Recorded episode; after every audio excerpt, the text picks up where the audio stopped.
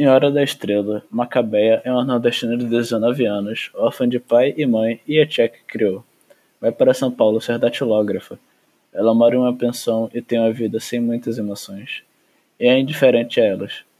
Conhece Olímpico de Jesus e os dois começam a namorar. Porém, a relação não se sustenta e Olímpico acaba trocando Macabeia por Glória, colega de trabalho da ex-namorada, que, por recomendação de sua cartomante, rouba o namorado de Macabeia.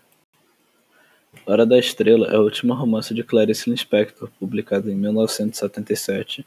Trata-se de uma obra instigante e original, de cunho autobiógrafo, pertencente à terceira geração modernista.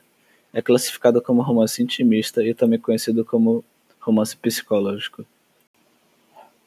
Em relação à autora, Clarice Lispector foi uma escritora e jornalista ucraniana, naturalizada brasileira autora de romances, contos e ensaios, e é considerada uma das escritoras brasileiras mais importantes do século XX.